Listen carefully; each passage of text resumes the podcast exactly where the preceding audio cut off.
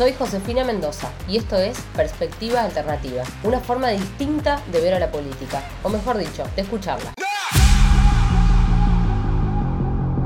Hola a todos, estamos en otra edición de Perspectiva Alternativa, esta nueva forma de ver o de escuchar a la política y en esta oportunidad tenemos el placer de entrevistar a alguien que de muy joven ya era parte de las filas de la Unión Cívica Radical, nacido en Entre Ríos, estudiante de Derecho de la, de la Universidad Nacional de Córdoba, fue militante juvenil del radicalismo en la juventud y en la Franja Morada, fue vicegobernador de la provincia de Córdoba siendo muy joven, a los 33 años, si no me, si no me fallan las cuentas, y actualmente es diputado nacional, siendo de los que más experiencia tienen dentro de la Cámara, es presidente del bloque de diputados de la Unión Cívica Radical y del interbloque de Juntos por el Cambio. Pero también es padre, es abuelo y es esposo. Mario Negri, un placer tenerte hoy con nosotros y con todos los que nos están escuchando seguramente. Así que vamos directamente ya a la primera pregunta. ¿Quién es Mario Negri para Mario Negri? A ver. Ah, hay que procurar no ser cholulo. ¿eh? Un hijo de una familia de clase media de la Argentina interior que eh, estaba casi en los finales de ese país que tuvo una idea de progreso social, de ascenso social. Seis hermanos, una madre docente, un padre de familia de pequeños industriales, en un pueblo de no más de 5.000 habitantes en el interior de la provincia de Entre Ríos y que desde chico nos enseñaron a tener presente tres principios. Uno, el factor del vínculo humano, muy fuerte, el sentido de la familia. El segundo, a leer todo, todo lo que se pasara por delante. En mi casa, eh, en ese pueblo no llegaba, pero una vez por año eh, ahí leímos La Odisea, El Quijote con mi hermano, aprendí a leer los diarios, el diario de los Mitres, aprendimos a leer, escuchar música y, y una familia que siempre pensó el futuro se construía sobre la base de la educación, por eso era esa Argentina donde los padres no iban de vacaciones, se bancaban la libertad de sus hijos de lo que quisieran hacer. Así que fuimos tramontanos nosotros porque tenía una hermana en Rosario, un hermano en Paraná que estudiaba de sacerdote. Eh, yo el tercero de ese ciclo, después una tanda de tres más, cuatro mujeres y dos varones. Y mm, a fines de en los 70, cuando estaba toda vuelta a la Argentina, se produjo también una, una revuelta en mi casa. Y cada uno dejó de hacer lo que hacía y emprendimos a más de 500 kilómetros un lugar a donde encontrarnos y fue Córdoba. Es decir, que ahí llegamos los tres primeros hermanos y después vinieron tres más, saltando la distancia más cercana de Santa Fe o de Rosario o de Buenos Aires. Uno para hacer derecho, otro psicología, el otro hacer filosofía porque dejaba su carrera de, de cura y yo para cambiarme de carrera, en vez de estudiar lo que el padre necesitaba en la fábrica, hacer derecho. Y a partir de ahí, cada uno ejerciendo su libertad, que fue lo que más nos enseñaron siempre, a desafiar el futuro, lleno de entusiasmo, de sueños, y por supuesto en una Argentina que te movilizaba de una manera colectiva y no, no alcanzabas a distinguir entre el miedo, la aventura, el riesgo, los deseos de ser, ¿no? No, no preguntabas cuáles eran los límites, ibas hacia adelante. Así que una familia que siempre se mantuvo en contacto y una rara avis. Mi madre nunca nos escribió una carta en conjunto a los seis hermanos, siempre nos mandó una carta personalizada a cada uno. Ese era el vínculo que manteníamos. Y me enseñó la política, entré a la política desde joven, como bien dijiste, estuve en la franja. Primero fundé el centro de estudiantes en Concepción del Uruguay, en Entre Ríos, se abrió la Universidad de Entre Ríos, conocí a Raúl Alfonsín ahí, y ahí empezó un sueño del que no solo desperté, sino que lo abracé fuertemente. Atravesé la época de la juventud, donde los jóvenes de mi edad estaban en la Alianza Popular Revolucionaria y yo estaba en el radicalismo donde estaba Alfonsín, pero estaba Balbín. En medio no se entendía, ¿no? y, y, además de eso, hacía teatro en mi tiempo libre, teatro del absurdo, y llegué a Córdoba y lo primero que hice fue ir a la Casa Radical, comenzaba la segunda vuelta, era la única provincia que tenía una segunda vuelta, Obregón Cano, Víctor Martínez, me recibió don Arturo Ilia, que estaba en los pasillos de la Casa Radical, y me arrojaron en una pieza con la Juventud Radical. Y nunca más me bajé de ese sueño, de esa vida, de esa lucha, cargada de sin sabores o no, pero muy marcada por ideales, por valores, por la épica de querer cambiar el mundo, ¿no? Y en el medio de esa época fuimos una gran contención para muchísimos que no la abandonábamos, pero que no, no, creíamos en la violencia. Y en esa época se fue un montón de amigos que creyendo de buena fe también se fue la vida, ¿no? En una enorme frustración. Diciembre del 75 yo ya trabajaba por mi cuenta, trabajaba en la municipalidad, la pensión donde estábamos con mi hermano, los varones, digamos, la mujer más grande en otro lado, era el lugar a donde aterrizaban todos los dirigentes de la franja de todo el país que pasaban por Córdoba, porque estaba cerca del rectorado. Y fui presidente del Centro Estudiante de Derecho, ni bien llegué, fui, estuve en la mesa de la franja, estuve en la fuga, y de ahí llevamos la franja a la juventud radical. No, la, la, franja era más plural, más abierta y no toda iba hacia la vida del radicalismo. Así que la verdad es que no me puedo quejar de lo que dio mi vida y conocí a, mi actual mujer, pareja, novia, esposa, que militaba en la franja también, en la facultad, y la madre de mis hijos y abuela de mis nietos. La queca. La queca, exactamente. Cordobesa, por supuesto. Así que eh, la verdad es que no, si yo tengo algo que decir de la política, es que uno ha procurado no deshonrarla y, yo siento que, que, no me puedo despegar de ella porque, tengo, porque me indigno, porque tengo capacidad de indignarme. Eso me hace ver que todavía tengo combustible. Eh, cuando pierda eso, dijo, bueno, hay que meterse al allí, ¿no? Totalmente, eso que, que, decías sobre lo último me parece que es clave, ¿no? Porque cuando uno pierde la capacidad de indignarse es cuando pierde sentido el, el por qué hace, la, hace política o elige la política. En ese marco, te quería preguntar, siendo vos uno de los claros líderes de la oposición y, con tu rol de conducir al interbloque Juntos por el Cambio, tarea no menor, por supuesto, en la Cámara de Diputados de la Nación, ¿qué crees que hoy le ofrece Juntos por el Cambio a la Argentina? ¿Qué le ofrece o qué le debe ofrecer? Es la pregunta. Ya muy poco de lo que ofrecimos en el 2015 porque el mundo va a una velocidad del cual la Argentina no escapa de los cambios y nosotros fuimos el resultado de una coalición de la necesidad de ponerle equilibrio a la hegemonía de poder y al avance del populismo. No fue la construcción de una forja que iba elaborando tres años antes o cuatro años antes un programa de gobierno para llegar al poder. Fuimos más el resultado de la necesidad de la sociedad argentina y por supuesto que el radicalismo venía también de aciertos y de fracasos y, hacer una coalición con sectores que no pensabas, solamente un estado de necesidad del país podía llegarte a poner en situaciones a donde vos dejás la sofisticación de lado y buscar el trazo grueso que te deba llevar a unir. Eso fue el 2015 y el radicalismo cumplió, yo fui de los últimos en subirme, cumplió un rol más que significativo porque lo que menos se reconoce son los sacrificios que se hacen. El radicalismo no ponía un candidato a presidente, sin el radicalismo no había cambio del populismo en la Argentina. No sé dónde hubiéramos estado. Es cierto que no terminamos de la mejor manera, pero no tengo ninguna duda que de la otra, eh, lo que teníamos por delante del abismo, o una Argentina con un retroceso eh, cuantitativo y cualitativo superior al que habíamos alcanzado para no retroceder nunca con Alfonsín.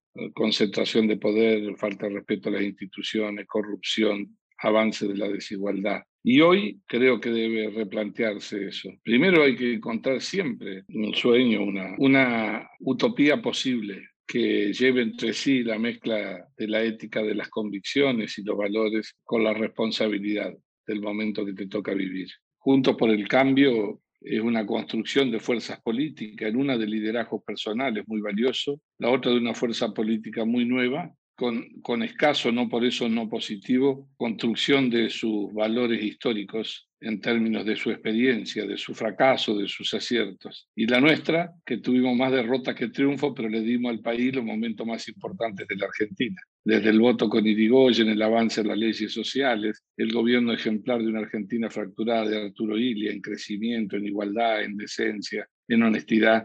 Y lo más importante para la generación nuestra, que fue salir de la noche oscura, perder los miedos, perder los miedos, abrazarnos a la vida. Fue como que nos encendieran las luces de golpe, pero además que no fuera un proyecto utópico, sino que fuera un proyecto real, porque el 83 si no hubiese existido juicio a la Junta Militar era imposible conciliar democracia y verdad. Creo que fue el único instante donde en plenitud se concilió democracia y verdad, porque la verdad era no ocultar lo que había sucedido y el terror en la Argentina y juzgarlo. Era una Argentina que no había tenido transiciones ni como en Chile, ni acordadas, ni pautadas, que era por ruptura. Y eso fue el enorme valor que por un lado significa la idea motriz de un valor político esencial de una fuerza política, pero a partir de ahí tropiezos, aciertos, desorientaciones, momentos de mucha nostalgia, que es paralizarnos en el pasado, no tener velocidad para interpretar lo que es el mundo, la realidad social de la Argentina y la crisis de representación partidaria que en el 2001 estalló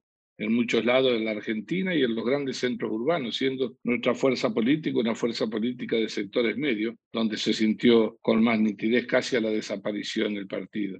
Pasamos eso, atravesamos el partido de la transversalidad. Hay momentos donde hay que ser candidatos, no para ganar ni para perder. Hay que ser candidato para representar la idea de la fuerza a la que vos te abrazaste. Lo más importante de la política, Josefina, es que nadie te obliga a estar a donde estás es lo más significativo, porque eso es lo que te da la libertad. El que te dice, bueno, entonces yo me puedo ir y puedo volver, sí, puedes ir y volver, una. trata de no hacerlo todos los días, porque eso no es ejercer la libertad, es no tener claridad, pero no tener claridad de tu vida. Pero si tenés determinados valores muy firmes, es muy probable que te vayas a pocos lugares y vuelvas desde pocos lugares. En algún momento del camino te encontrás. Entonces, eh, creo que hoy, junto por el cambio, tiene que replantearse cómo vuelve a enamorar a la sociedad cómo concilia los esfuerzos de un país que va, que va como el cangrejo hacia atrás, que retrasa, que además retrasa no solo la economía, que tropieza con la misma piedra, con problemas estructurales, que no crece hace más de 11 años, que aumenta la pobreza al 50%, que se relajan las instituciones, los controles, que dejan de tener valor. ¿Cómo hace para reconstruir ese andamiaje, pero que se convierta en sueño, que enamore, que irrumpa en un mundo de decepción con la política, cuando la sociedad eh, no tiene satisfacciones inmediatas a sus demandas, cree que la democracia tampoco arroja resultados. Por eso cuando Alfonsín decía con la democracia se come, se cura y se educa, y salvo algunos estúpidos que creían que era una promesa de campaña, lo que estaba diciendo en el fondo es que si la democracia no permite comer, no permite educarse, la democracia puede fenecer, puede abrir espacio a mediáticos locos de circunstancias que te prometen un camino de felicidad y terminan robándote la libertad, sin sentido y sin progreso. Entonces creo que junto por el cambio, además, tuvo un partido con el que hicimos una coalición, pero lo nuestro no fue una coalición de gobierno, fue una coalición parlamentaria. Y creo que teníamos orígenes distintos y golpes distintos. Yo, soy de los que piensa que un partido político es por muchas cosas, pero esencialmente cuando sabe salir de las derrotas. Y algunos de los que estaban en la coalición habían sido el resultado del éxito por las crisis, pero no el resultado después de una derrota que hayan tenido. Ahora se van recibiendo de partidos políticos. Creo que eso es una experiencia a construir y elaborar, ¿no? Y elaborar entre todos. Y creo que hay que tener un proyecto, hay que tener una idea, que con las consignas del 2015 no se construye el 2023. Y si además de eso al populismo que nosotros conocimos, primero un populismo con plata, que cuando funciona, y que cuando no tiene plata funciona sobre la base de concentrar poder, de intentar disciplinar a la sociedad, solamente se lo vence si uno salta por arriba, no si lo choca con los ojos cerrados. Eso, en mi criterio, no es el valor eh, que te asegure reencontrarte con la gente la gente tiene un orden de prioridades en sus necesidades, en su demanda, y si uno lidera un proceso de cambio, de reconstrucción, de recuperación de confianza, sin eso no hay posibilidad de volver, lo que tiene que hacer es no solo prometer, sino decir lo que puede hacer. Y yo creo que viene un tiempo también de desafío de democracia y verdad, no con escepticismo. Democracia, verdad y, transmitir eh, voluntad que se puede, que se puede, que se puede lograr eso que se puede trepar la montaña, aunque sea muy, muy difícil, aunque sea muy duro, porque no hay otra alternativa. Es eh, como aprendimos nosotros los más jóvenes, eso se logra remando contra la corriente. Si uno logra remar contra la corriente, si uno logra treparla y no se cansa, llega un momento que, aparece donde está la luz. Y ese es el desafío. Creo que no hay que subalternizar eh, lo que sucede con el populismo ni con los errores del gobierno. Hay que leer con mucha claridad y no hay ninguna alternativa hacia adelante, como creo yo que está sucediendo a un año y medio de un gobierno que está débil, que tiene un presidencialismo invertido, que el poder se desliza hacia abajo, no hacia arriba, que confunde, es eh, primero no poner el carro delante del caballo. Veo mucha energía en Junto por el Cambio puesta en el 2023 y la Argentina se puede desvanecer en el 2021. Y veo hacia el 2023 si llegamos con un país con 50% de pobres, con falta de confianza en la política, con negocios destruidos por la pandemia, por las malas políticas llevadas adelante, fuera del mundo global, si en una lectura correcta hacia dónde va el mundo del conocimiento, la educación, con el 57% de los, de los jóvenes empobrecidos, como en el Buenos Aires que vivís vos, si nosotros no somos capaces de crear una ilusión, de reconstruir eso, y se puede hacer, sí, pero no se hace solo con un resultado electoral. Yo creo que vamos hacia una segunda transición. Así como vivimos aquella de la reconstrucción de las instituciones que la democracia vino para quedarse, este tiempo, además de caerse la economía, no haber acertado nosotros tampoco la economía, se ha producido una profunda degradación del juego de las instituciones. A veces porque la propia sociedad mira hacia el costado y muchas veces porque en nombre de los dolores que tenéis, la pandemia que crece, lo que se hace es restringir la libertad y lo primero y más fácil es eh, quebrantar la voluntad de las instituciones sobre la base de que la soberanía popular te da derecho a estar por encima de ellas. Entonces, es un desafío enorme el de Juntos por el Cambio.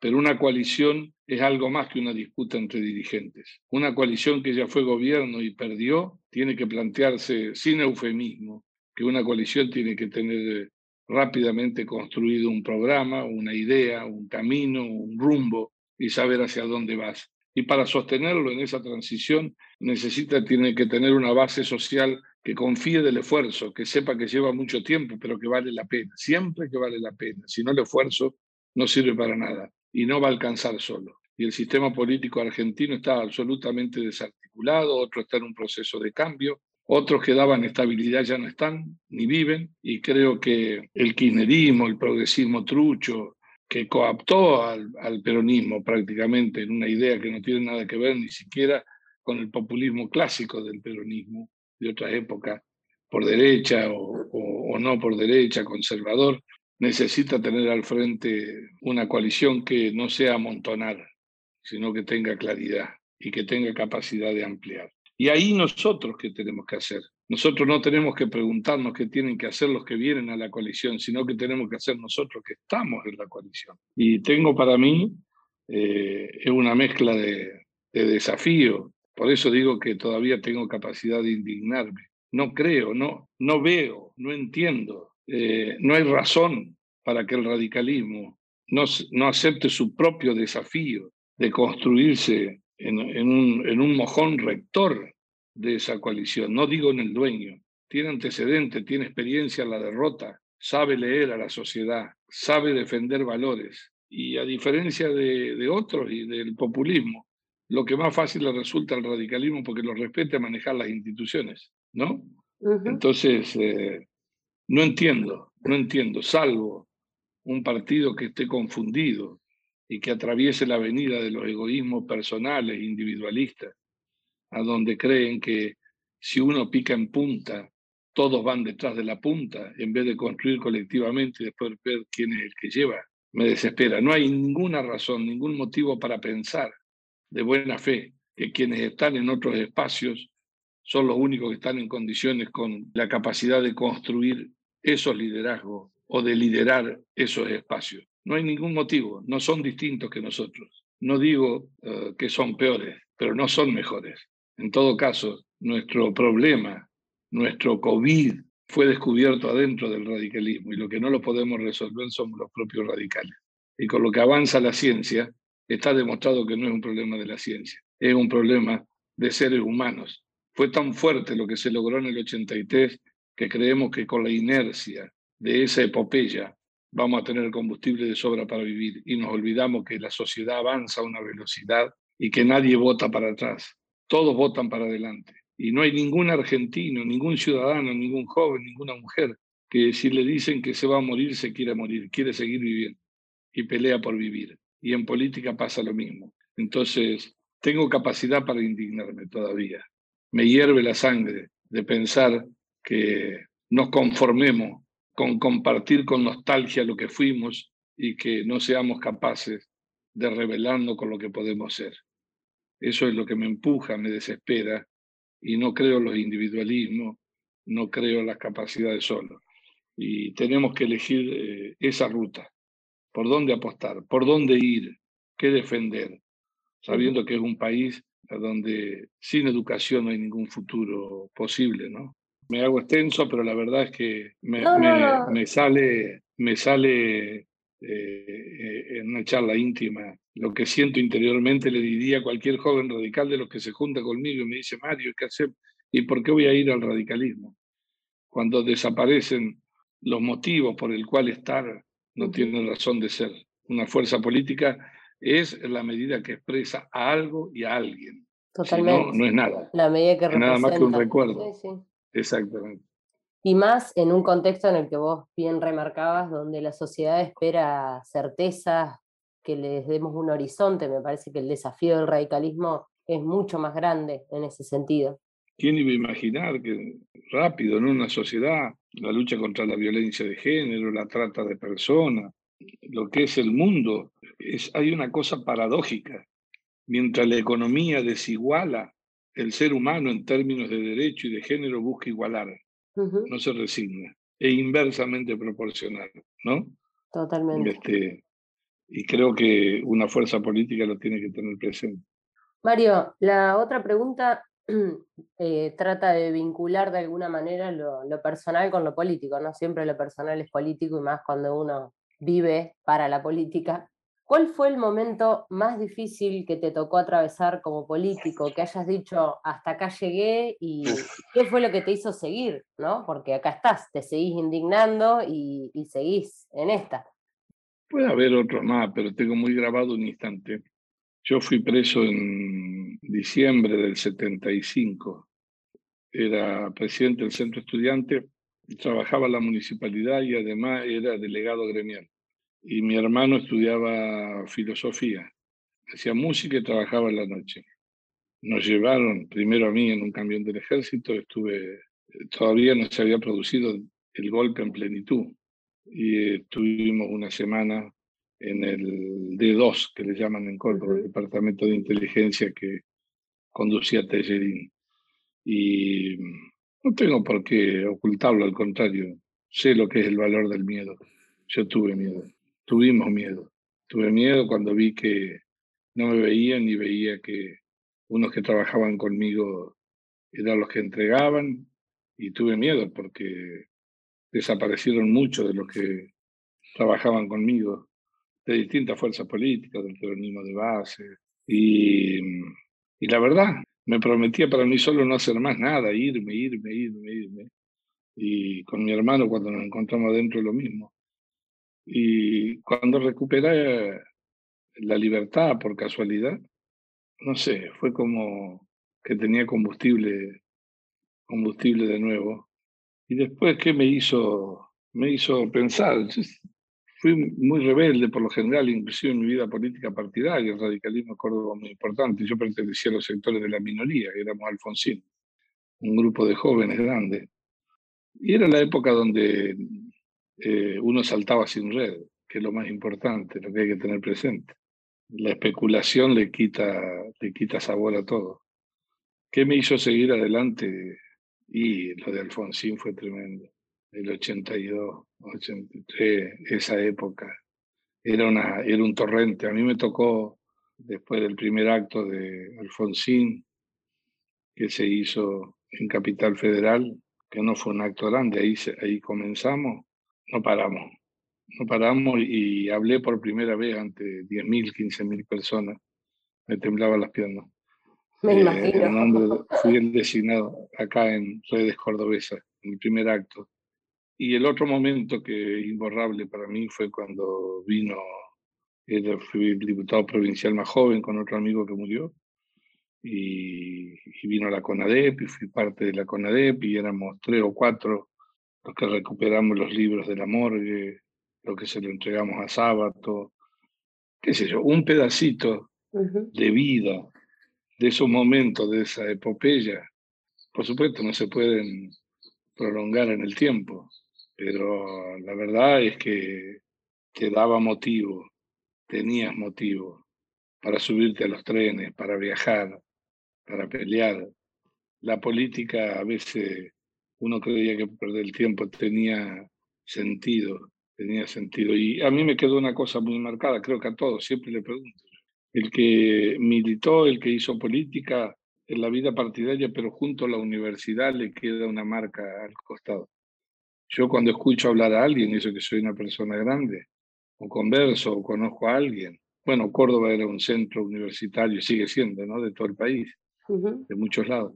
A los cinco minutos de conversar, estoy seguro que si le pregunto si, si hizo política en la universidad, no, no me voy a equivocar.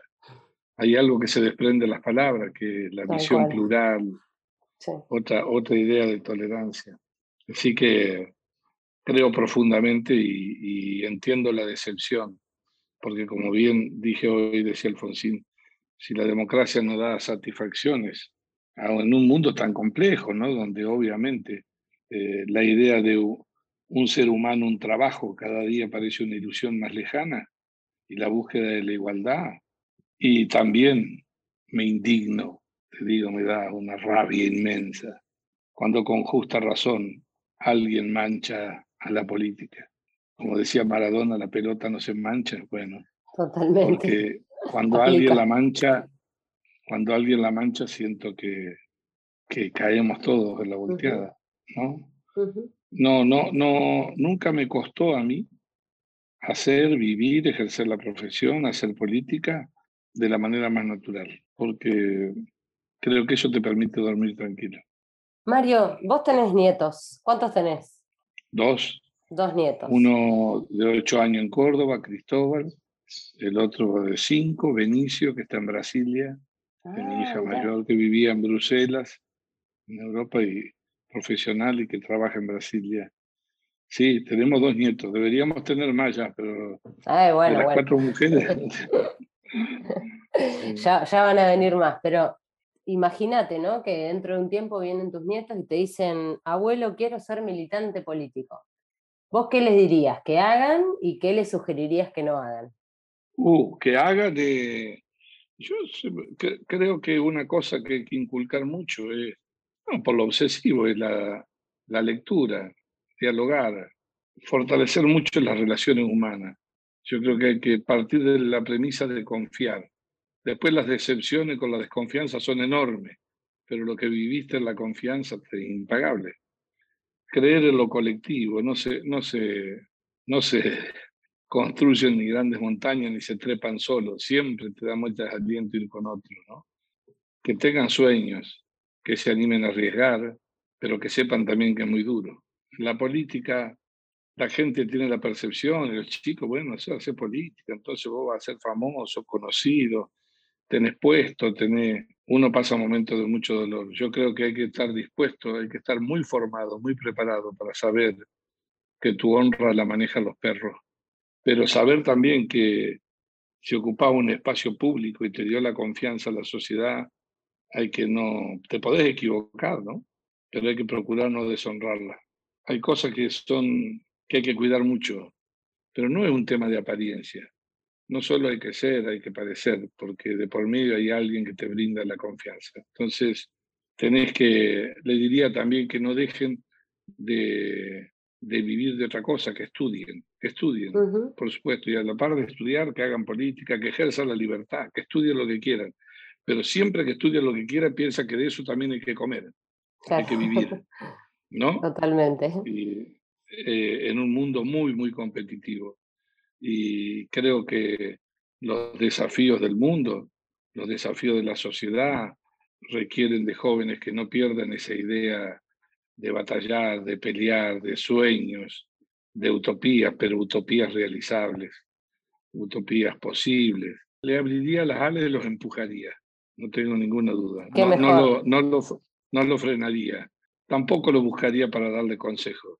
Donde me diera la primera oportunidad de comentárselo, no los dejaría escapar. Lo primero que te pido es una lista de tres canciones, las que quieras, las que más te gusten, las que traigan algún recuerdo. Me gusta Imagine, nos trae muchos recuerdos con mi mujer también de, una generación, de una época.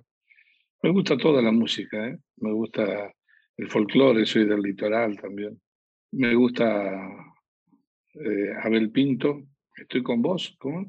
Sí. Eh, sí. Todo lo que busco está en vos. Sí, Algo así dice. Sí. Por supuesto, me gusta el Franco Espineta, me gusta Charlie. Qué lindo. También de una época fuerte. Nosotros somos de una familia, menos yo, estudié piano, pero toco al revés. Mi madre tocaba muy bien el piano. Mi, mi padre fue un gran tenor de oficio. Ah, mira, una familia de músicos entonces. Mi hermana hacía folclore y cantaba, una de mis hermanas. Mi hermano Javier, que es mayor que yo, es un gran músico aficionado, pero toca el violonchelo, la flauta traversa. En mi casa se, nosotros conservamos el piano de mi madre. Oh, qué lindo. Un libro, Mario. Vos has leído mucho. Eh, eh, no, leo mucho, pero no, pero más que siempre cuando te dicen uno, no. Eh, repaso ahora permanentemente a, a Rosán Balión, El siglo del populismo, y ahora uno muy chiquito que compré otro día La epidemia de la política de Agambe, que, que dio estado de excepción también, pero que tiene más que ver con la coyuntura. Después, por supuesto, me gusta también la novela, Leo Saramago, de, de, todo, los clásicos. Una película que nunca la puedo despegar, este, había visto de todo, pero me podría nombrar siempre una muy sencilla que me, me, me hace temblar la piel porque tiene mucho que ver con mi pueblo, con mi vida, con un pueblo chico que es Cinema Paradiso. Ah, sí. un clásico también, muy linda película. sí, pero es, es, muy, es muy donde nosotros nacimos. Claro. Un, pueblo así. Y bueno, después veo muchas series. Y vi Rebelión, me gustó la independencia ah, de, no la vi de Irlanda. La de Irlanda, es muy buena. Sí. Bueno, y por último, una comida. Bueno, asado hecho por mí, cabrito hecho por mí. Uy, qué rico. No, y bañacauda hecho por, por oh, Uy, qué rico. No, no, bueno, ya sé que cuando se levanten las restricciones tengo que irme para Córdoba con un cabrito. ¿Cómo no? mucho bueno, Mario, muchas gracias por, por, este rato. Gracias por, bueno, por brindarnos este ratito. Eh, siempre la idea de estos espacios ¿Eh? Y tenés que incorporar, esperar que el radicalismo incorpore gente, que ponga gente en la coalición, que demuestre que tiene capacidad y aptitud. Sin duda, sin para gobernar. Por eso es importante que líderes de, de Juntos por el Cambio como vos tengan esa visión. Yo creo que es lo que hace falta. Por eso te agradezco de nuevo. Vos sabés que eh, Alfonsín, eh, en la generación de Balbín, se enorgullecían de no haber salido del país. Era como el mundo de vuelta, ¿no? Totalmente. Y yo creo que Alfonsín, la recuperación de la democracia, antes fue de los primeros líderes políticos que vio a la Argentina desde el mundo, no al mundo desde la Argentina. Eso también le permitió ser el primero y el único que mientras la Argentina entera corría, unas con sentimientos válidos, otras especulativos, detrás de Malvina, preanunciaba que eso era ir a la muerte. Totalmente por parte de la dictadura. Bueno, José. Mario, gracias. Un, placer haberte tenido.